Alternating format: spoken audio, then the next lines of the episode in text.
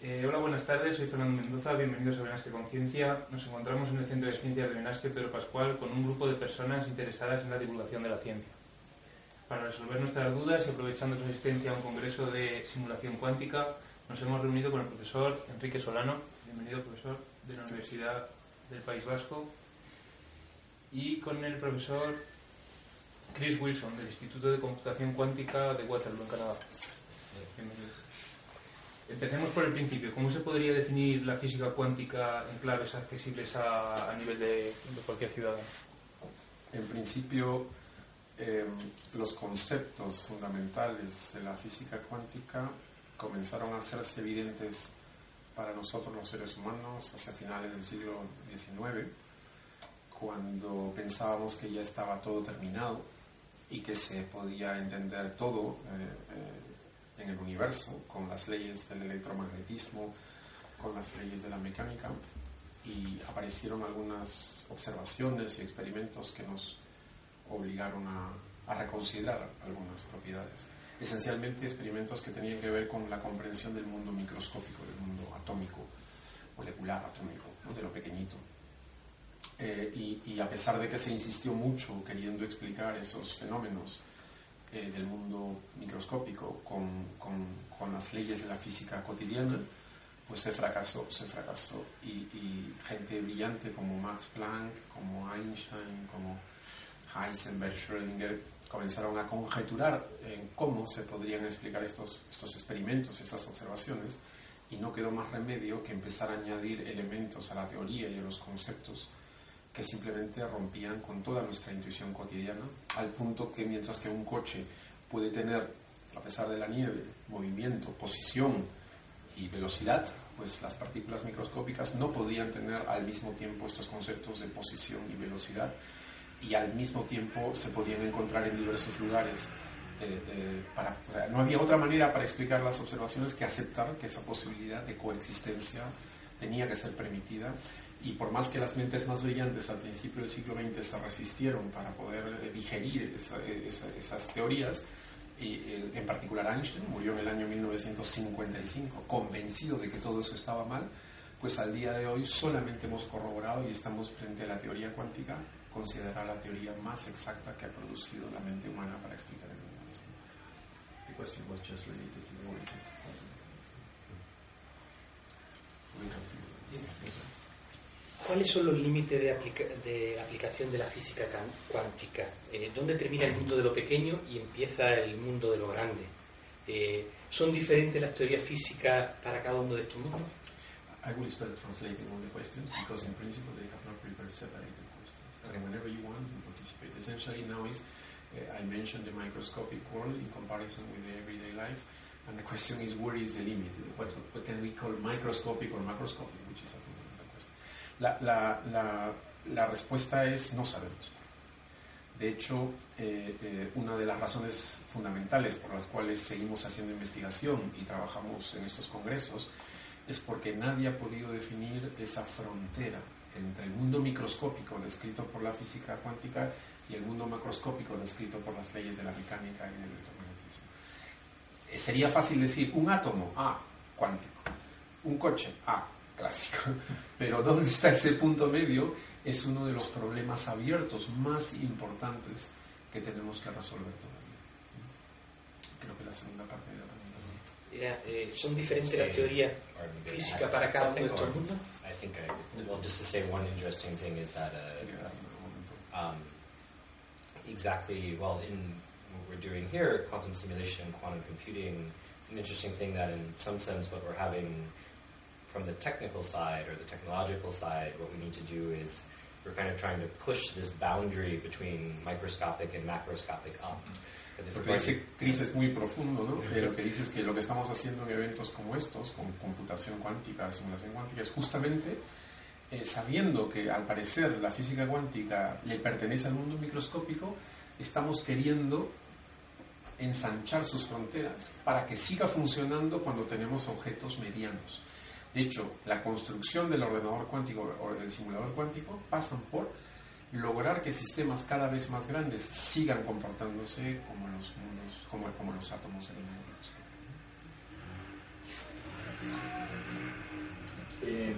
la mecánica cuántica nos plantea un mundo de probabilidades, eh, no de certezas. Y sin embargo se afirma que es la rama de la ciencia que mejor ha podido ser verificada. Eh, ¿Cómo se explica eso? It's an interesting question I always got in interviews. So if it is meant to be a probabilistic theory, how can it be that we can still claim that it's no such theory? De hecho, eh, la, la, respuesta, eh, le comentaba a Luis que es una pregunta que viene con frecuencia. Hace unos años yo escribí un artículo para el, el, eh, a doble página en el Heraldo de Aragón sobre teletransporte cuántico. Y la periodista, había leído mucho de divulgación científica, eh, me cuestionó seriamente que yo haya escrito en el artículo que era la teoría más exacta. Me decía, ¿cómo es posible? Eso es mentira. Yo he leído en todos los lugares. Es una teoría probabilística. Eh, eh, existe incertidumbre. Entonces, es difícil, claro, conciliar. Y ahí la respuesta pedagógica, que, es lo que toca, pues es bastante rotunda. Lo que llamamos exactitud o inexactitud, certeza o incerteza, no necesariamente corresponde con nuestros prejuicios de cómo nosotros extraemos la información de la naturaleza. El objetivo de nosotros los científicos es describir lo que observamos y lo que la naturaleza nos permite observar. Si esa teoría fundamental resulta ser probabilística, entonces diremos, la teoría es exacta en la medida en que la probabilidad es exacta. ¿no? Claro, uno diría, no, yo no quiero probabilidad. La naturaleza, a la naturaleza no le importa lo que nosotros queremos.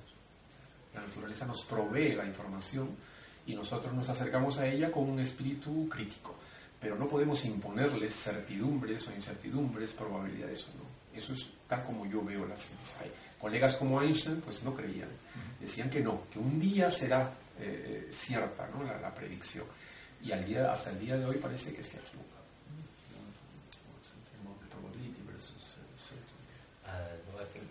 sounds like maybe you said anything I would say.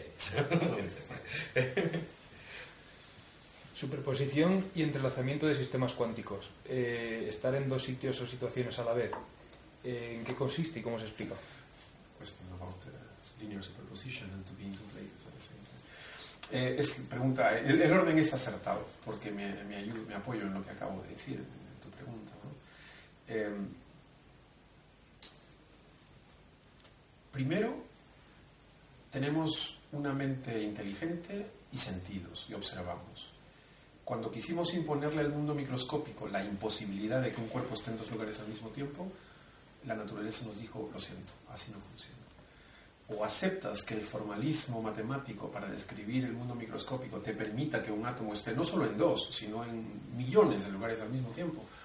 O no tenemos nuestra inteligencia, no nos permite comprender y describir y predecir.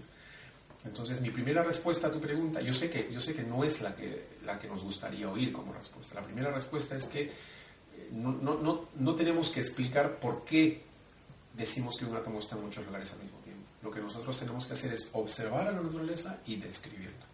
Y lamentablemente o afortunadamente esa descripción pasa por aceptar esa posibilidad. Tu pregunta empieza a complicarme la vida cuando me dices, ¿y por qué los objetos las moléculas, los granos de arena, pues no, no están por ahí en 100 lugares al mismo tiempo. Y tiene que ver con la pregunta de justamente de dónde acaba el mundo microscópico y dónde comienza el mundo macroscópico. No lo sabemos.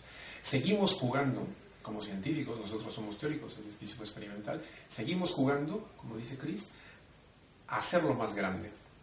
¿Para qué? Pues para chocarnos, para impresionarnos, para un día llegar a esta famosa paradoja del gato de Schrödinger, donde tal vez se pueda hablar de un animal vivo y muerto al mismo tiempo. Pero antes de llegar a eso, lo que estamos haciendo es el ordenador cuántico, donde lograremos hacer tal vez que un objeto tenga dos propiedades aparentemente contradictorias casi casi frente a nuestros ojos. Pero por ahora todavía eso es una conjetura. Mm, en física cuántica se habla de teletransportación de partículas. Eh, de átomos, incluso en algún sitio he leído que se contempla la posibilidad de, de experimentar con teletransportar incluso virus.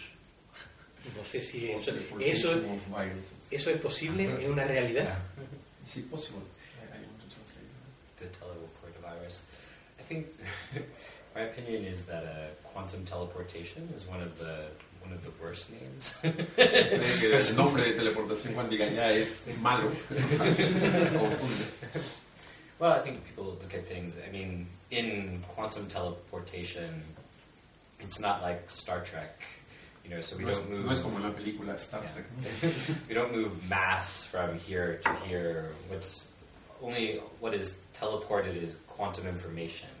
So it's kind of much more abstract. Es un comentario muy, muy bonito. Eh, dice que hay que tener cuidado, ¿no? Con, con- a pesar de que los nombres vienen de la ciencia ficción, en la película Star Trek, que es la que introduce esto en el gran público, eh, eh, se, se transporta objetos masivos, seres humanos. Mientras que en la teleportación cuántica eh, que, que nosotros estudiamos y que se hacen en los laboratorios, jamás se transporta masa, se transporta la información contenida. Y eso es, por más que decepcione, porque algunos, algunas personas se decepcionan, ah, bueno, entonces no va, ah, ah, o sea que no es, no es que un objeto desaparece, aparece, no, lo minimizan, ¿no? Pero en realidad es mucho más profundo de lo que uno se imagina. Porque lo que nos está diciendo esto es algo que ya sabíamos, de que toda la materia, la materia inerte y la materia viva, la materia inteligente o no, está compuesta de la misma, eh, eh, de, la misma de, las, de- de las mismas partículas, que son átomos, protones, neutrones y electrones. Todo, tanto la piedra como el cerebro humano, están hechos de lo mismo.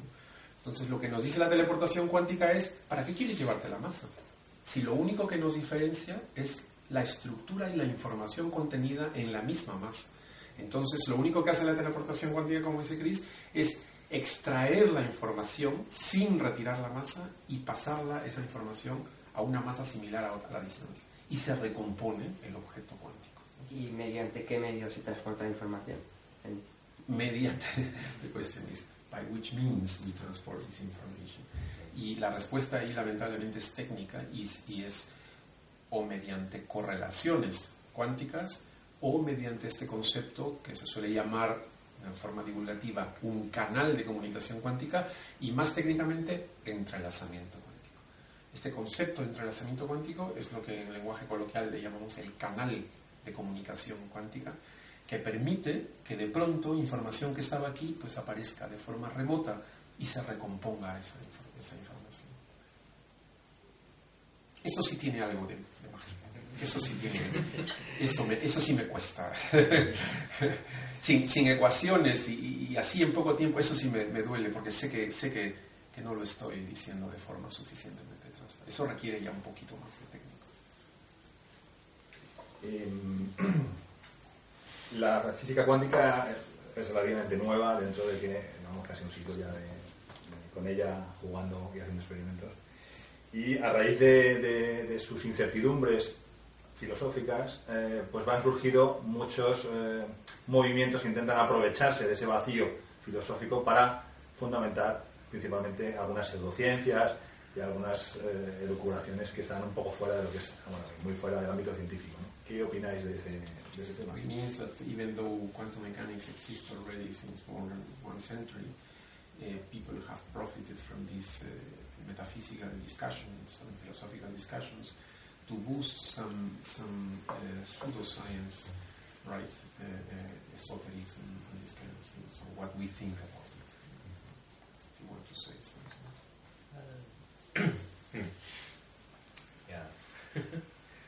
I think it's, well, uh, it's, well, let's say it's nice if, uh, you know, scientific ideas can inspire people to, you know, other thoughts.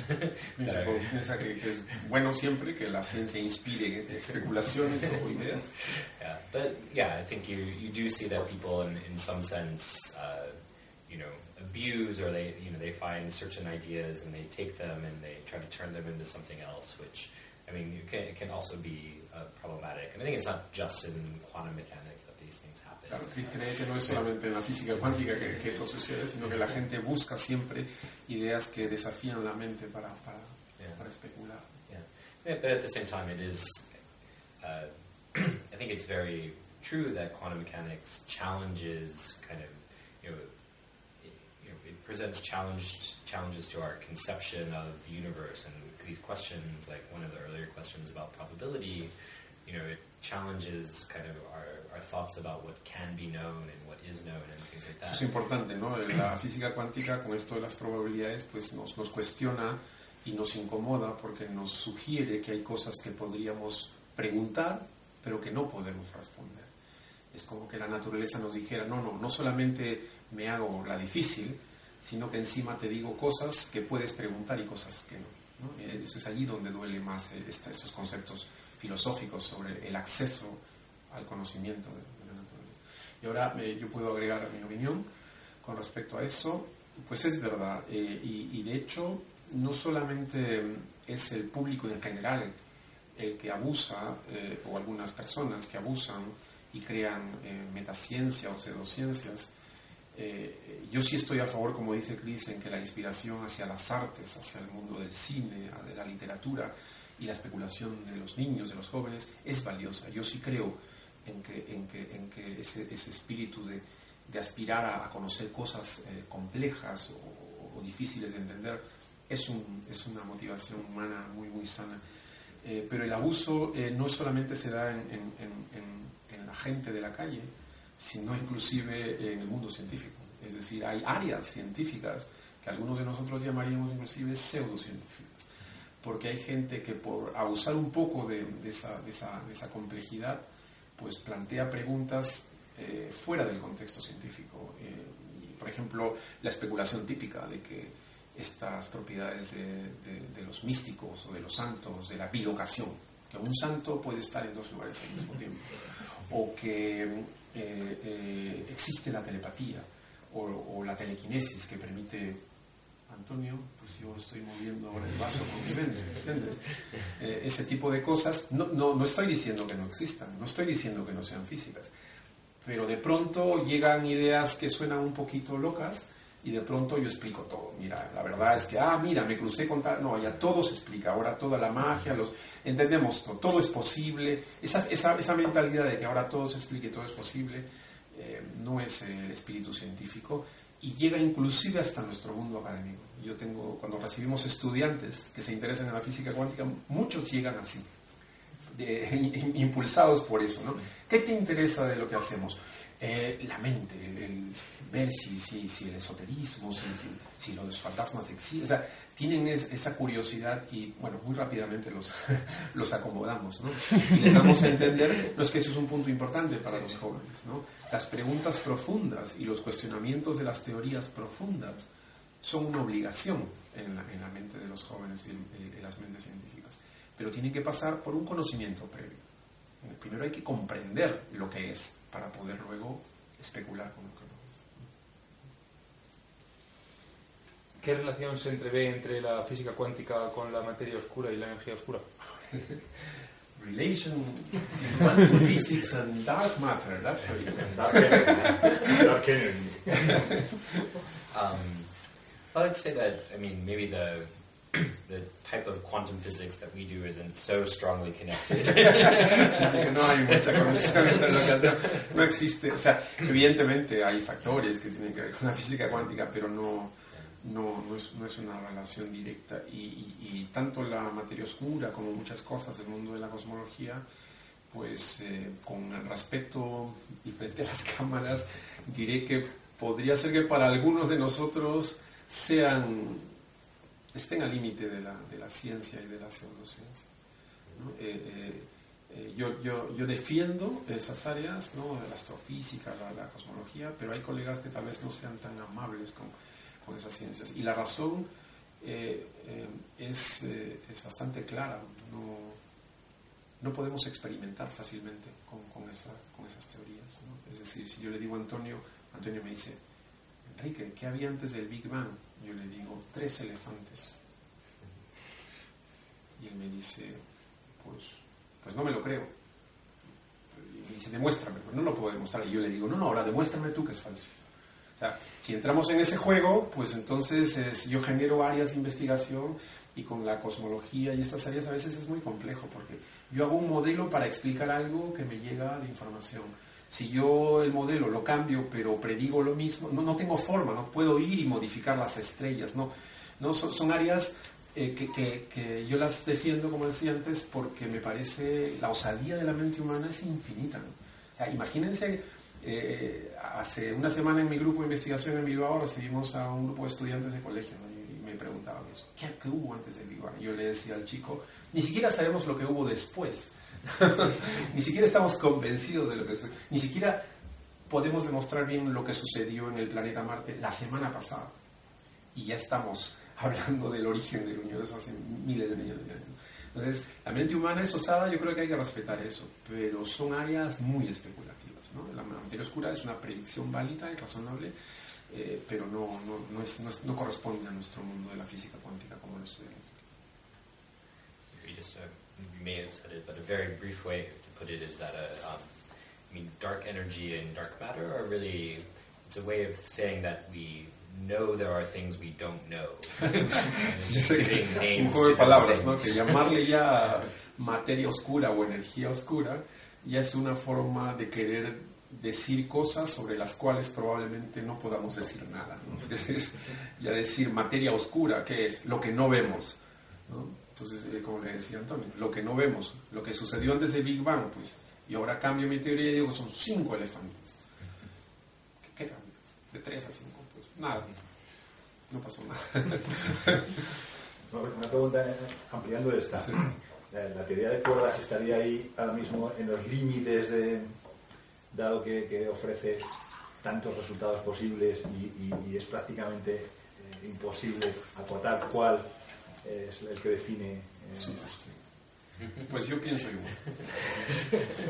pienso, pienso que, que es parte de lo que yo llamaría matemáticas inspiradas por la física pero que no, hasta donde sabemos, no existe ninguna verificación experimental. Pero, pero es peor, ¿no? No, no basta con decir no existe ninguna verificación experimental. Nadie sabe ni siquiera cómo se podría verificar ese Desde ese punto de vista, solo me acojo a, una frase hermosa y poética de un amigo que es experto mundial en teoría de cuerdas, que me decía, la teoría de cuerdas es física teórica teórica. Dos veces teórica. Esa la experiencia superstring told me superstrings is theoretical, theoretical physics. mathematics. I mean, what it, you know, and just the way to put it, I mean, what it is fundamentally is it comes out of trying to unify quantum mechanics and gravity.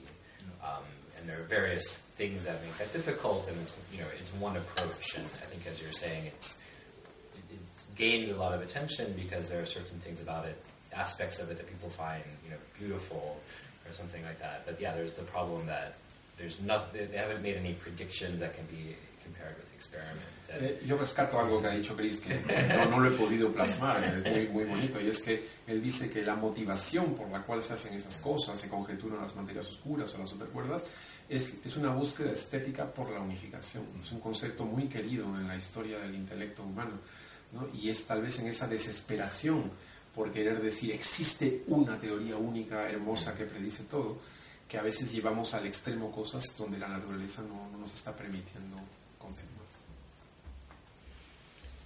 Desde la mecánica cuántica eh, se plantea una, vis una, visión biológica, o al menos así se llama, del estudio del comportamiento del átomo.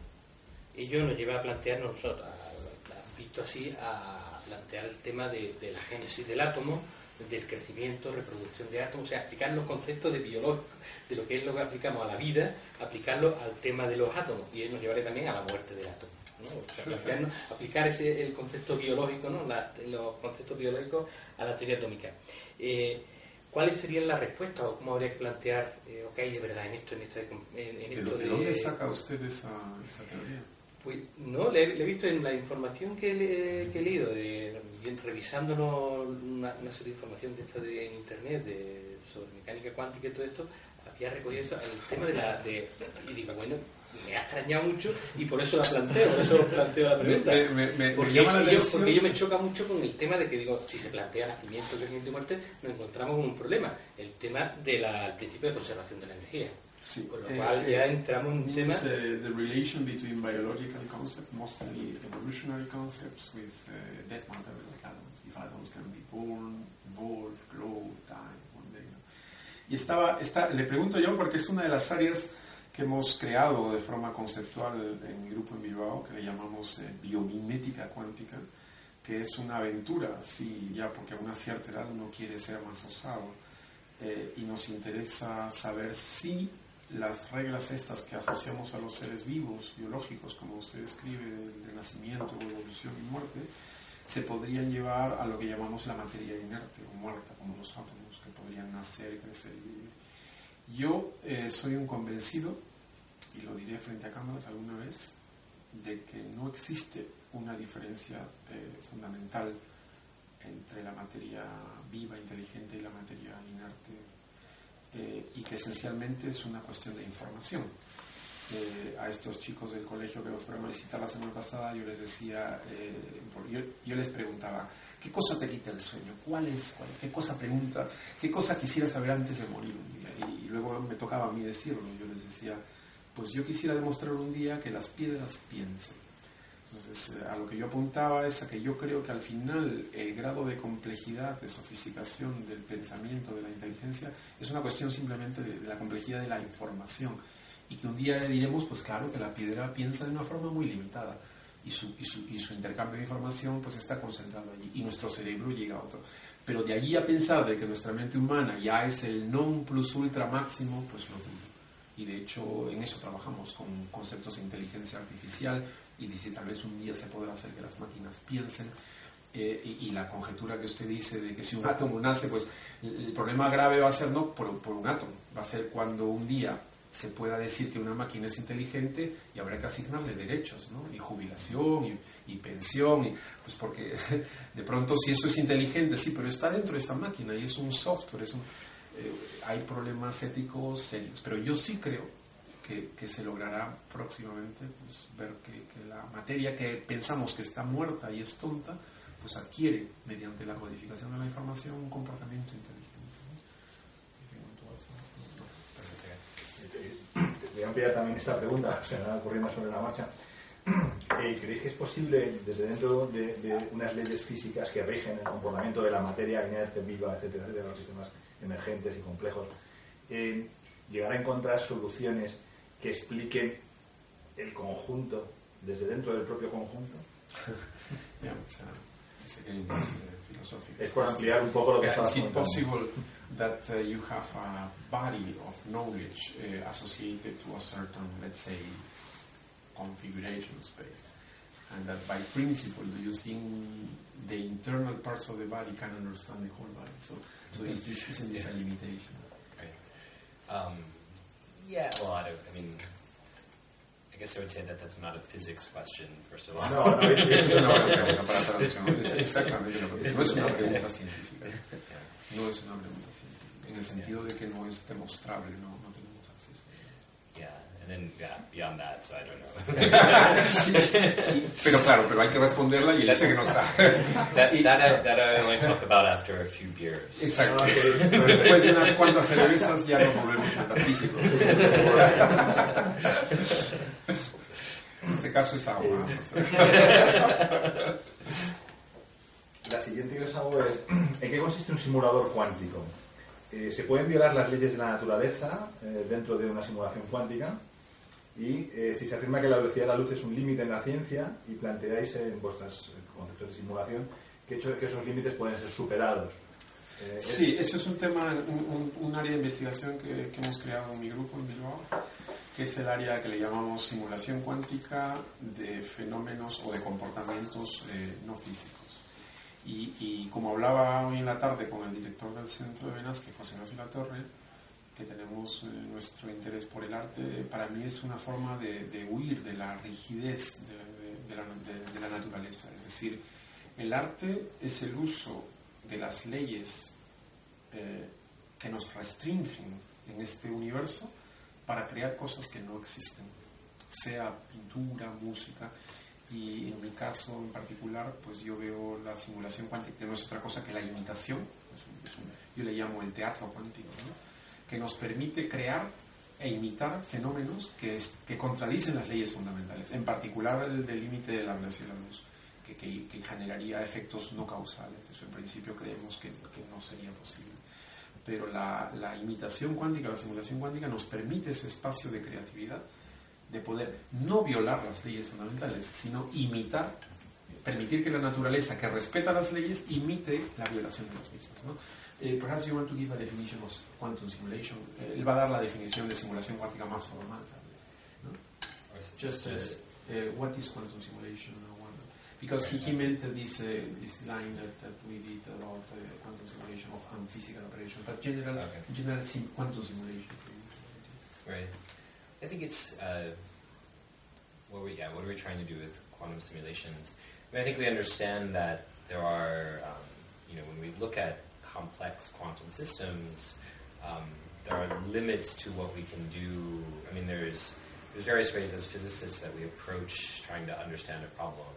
I mean, if we're really lucky, we can solve it with a pen and paper and you know get an answer.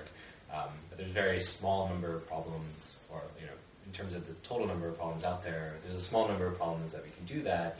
So often we then use computers, right? So we turn to computers to calculate things.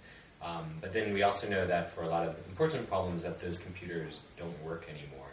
Um, so kind of the idea of quantum, sim- one of the ideas of quantum simulation is, you know, for the same reasons that computers can't calculate properties of quantum systems, you know, a quantum computer or a quantum simulator might be able to do it. So, okay. yeah, Lo que yeah, dice es que, es que, es que eh, una de las... Yo di el argumento artístico, estético de la imitación. ¿no? Chris ha dado, como esperaba yo, la definición más formal, que dice que hay cosas que nosotros podemos preguntar sobre la naturaleza que necesitan cálculos y algunos muy pesados. Si tenemos suerte, pues serán algunos, algunas ecuaciones simples. En el caso más común, pues son ecuaciones muy difíciles y necesitamos ordenadores muy sofisticados. El problema viene cuando usando todos los ordenadores del mundo en paralelo, pues no podemos calcular ni, predecir. Eh, y el concepto de ordenador cuántico y simulador cuántico nos permitiría hacer que la misma, una parte de la naturaleza, en este caso cuántica, calcule o imite el comportamiento que no podemos describir y predecir. Entonces, en lugar de nosotros complicarnos la vida con el cálculo, haríamos que una parte de la naturaleza calcule y prediga lo que sucede en el otro. Es una manera de, de, de, sobrepasar nuestras limitaciones frente a los cálculos y las predicciones. Los simuladores cuánticos se pueden relacionar con dimensiones extra. Eh, todo apunta a que existen, pero no encontramos la manera de demostrarlo hasta ahora. ¿Es esto cierto? Eh, en, como, dijimos antes, eh, el mundo de la simulación cuántica es un teatro, es un teatro cuántico. Eh, yo, a mí me gusta verlo así porque eso va, va a ayudarte a entender mi, respuesta. Y la respuesta es sí, porque en el teatro se permiten cosas que no se permiten en la vida cotidiana y se permiten imitar cosas que inclusive contradicen el sentido común. Entonces, eh, eh, si uno va a una película, ¿te gusta Spider-Man? ¿No? ¿Has visto la de Spider-Man? Entonces ves Spider-Man, a veces se lanza y hace movimientos, pero si tú dices, esto, eso, eso, eso, no sucede, así no se puede. No se puede tirar y frenar eh, un centímetro antes de llegar al... Vemos cosas absurdas, ¿no? Pero como me gusta decir, nosotros pagamos para ver eso. Nosotros, pagamos para que nos engañen. Eso, es, eso es el concepto de, teatro, de, arte, de ficción. Y en este caso, pues con la imitación cuántica o la simulación cuántica podemos poner eh, dimensiones adicionales, violar leyes, poner situaciones especiales que no suceden cotidianamente. Es un mundo eh, donde la creatividad eh, y el desafío intelectual pues, nos permiten llegar más lejos de lo permitido. Entonces, todo eso que me dices y mucho más es posible. Lo cual no quiere decir que existe la naturaleza. Como, como que lo que vemos en el teatro y en el cine pues no es porque sucede en la pantalla que existe la naturaleza. ¿no? Eso es un poco. Entendiendo la idea, eso luego cómo se lleva adelante y qué experiencias puedes sacar eh, positivas de esa experiencia que no es cierta, ¿no? O sea, eh, la idea está clara, ¿no? O sea, en mi opinión, si, si, no, que cómo se, o sea, que para entender un poco cómo puede hacerse eso, ¿no? O sea, simuláis un teatro cuántico. Hacéis ciertas experiencias que incluso pueden ser irracionales dentro de la física cuántica y luego cómo obtenéis resultados. Eh, eh, resulta ser que esta, esta the question is how with this quantum theater as I like to call this a quantum simulation we can get uh, results eh, es una pregunta técnica ¿no? Esencialmente, le voy a dar un ejemplo que es muy, muy, eh, realmente así, como se dice en alemán, un experimento mental, ¿no? O sea, no, es algo que se vaya a hacer, pero que, se, entienda. Eh, es posible que nosotros sepamos hacer experimentos químicos con un tipo de átomo, como se llama cobre, pero no podemos hacer experimentos con otro tipo de átomo que podemos llamar pues, plata, eh, o porque es muy caro, o porque es difícil. Y usamos uno de ellos para imitar el comportamiento del otro. De tal manera que las propiedades de ese otro átomo al cual no tenemos acceso por precio, por complejidad, por situación, por, por, limitaciones experimentales, pues la imitación nos permite saber cómo se comportaría ante ciertas situaciones. Y luego, claro, hay que verificar. Y luego cogemos el átomo que no podíamos usar y vemos que realmente nuestras predicciones funcionan. Eso es un poco el arte de la simulación. Es muy similar a, lo que sucede en la pintura. Si uno pinta cosas en dos dimensiones, pues que, tratan de evocar eh, la luz, la nieve, etc. Pero sabemos que no son reales. En la, en la simulación cuántica lo que hacemos es usar esas representaciones para calcular cosas que son imposibles. ¿no? Give an example about how the mechanism, how quantum simulations and this theater may allow us to get uh, useful information.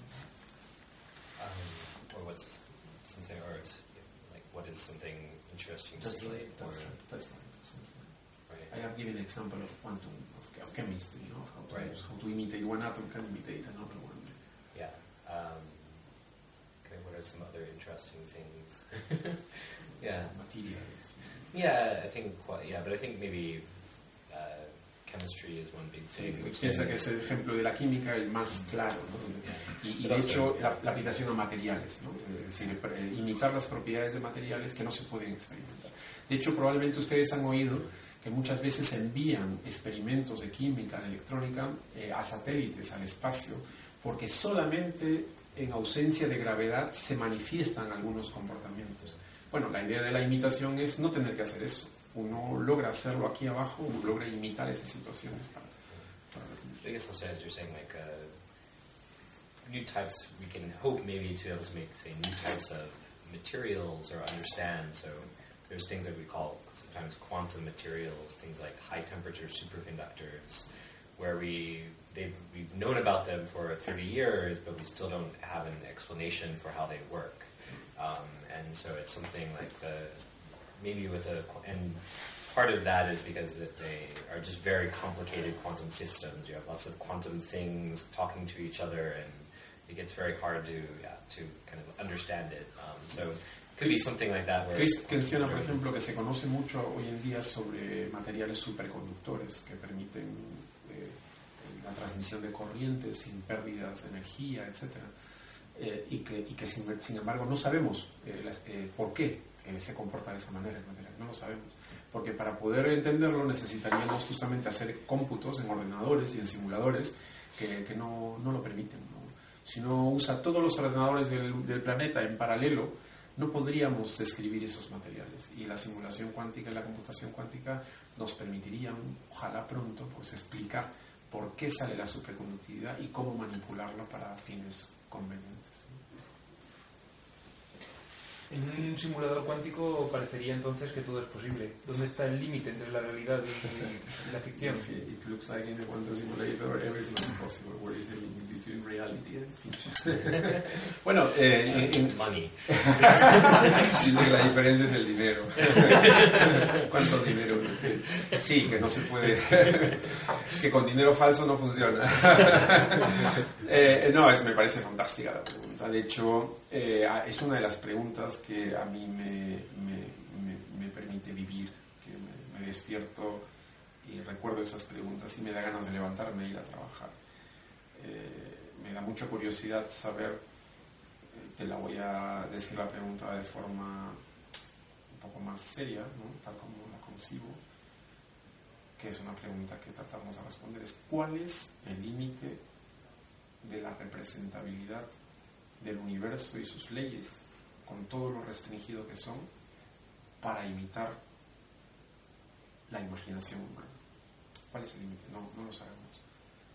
Pero me hago esa pregunta todos los días y nos la hacemos. Es decir, nos, nos da curiosidad saber que a pesar de que este es un universo, no son todos, hay unas leyes, no son todas, y a pesar de que tenemos esas leyes restringidas, nuestra mente y nuestra inteligencia nos permite imaginar y crear mundos ficticios. ¿Y cómo podemos usar esa materia y esas leyes restringidas para poder imitar lo que nos dé la imaginación? No, lo sé, no sé cuál es el límite. Pero cualquiera que sea la respuesta, allí se acaba ese número. allí se acaba ese número. El día que sepamos hasta dónde este universo nos permite representar lo que imaginamos, ya no hay más. También hay cosas que no podemos imaginar. Que no. Si te pregunto cuáles, tiene sentido. No te lo sabría decir, pero... si no estás perdido. there are things that we cannot imagine. I, am telling them that the limit of representability, of, of, so you, we use this universe to try to make fiction, but what is the limit? yeah. Well, but I think, I mean, you know, there are problems that in some sense we there are problems that we, in some sense, know even if we could build a quantum computer, it doesn't help us solve. I mean, there are certain problems that they work for, certain problems that they don't. At the same time, you know, probably if we could really build one, whether a quantum simulator or a quantum computer, there might be a lot of surprises. So, you know, you say when when they first built the first uh, the first transistor, the first single transistor was about the size of this, right? and I don't think anybody imagined that, you know, 50 years later you'd have a billion transistors in your pocket. you know, or this was the size of a super, you know, computer this powerful 30 years ago filled, you know, a whole room or a football pitch. Or something like that. Claro. So.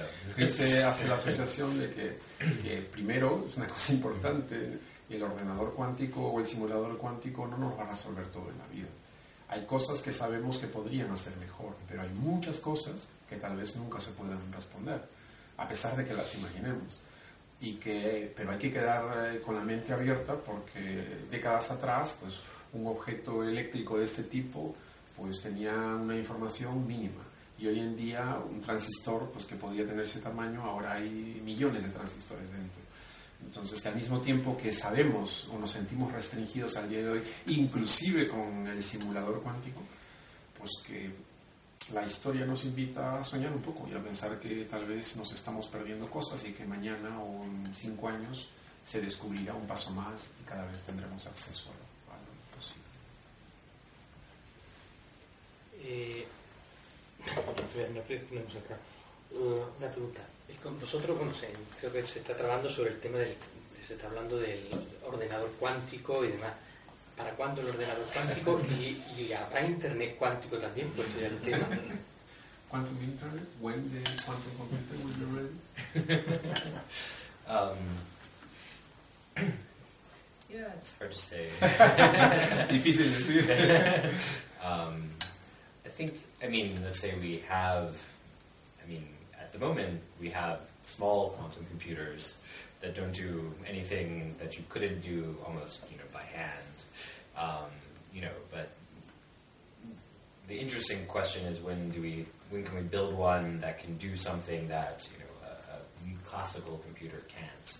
And I guess it will be at least 10 years. Le ha dado mil vueltas para decir al final 10 años. I think the, you know, it's 10 years ago, people probably said 10 years also. Dice que 10 años, cada año vamos a decir 10 años. Exacto. Y yo, yo pienso que es una pregunta válida y hay que hacérselas todo, todos los días. Eh, mi respuesta es, eh, está abierta, no, no, no, no tengo claro. Eh, el único eh, mensaje que yo querría pasar con respecto a esta pregunta, que obliga a mojarse, es que, es que eh, estamos aquí para desafiar nuestra mente y nuestras posibilidades. Y que, y que creemos que, que podemos responder a, esa, a esa demanda y que no es el trabajo de uno ni de cinco, sino de cientos y tal vez de miles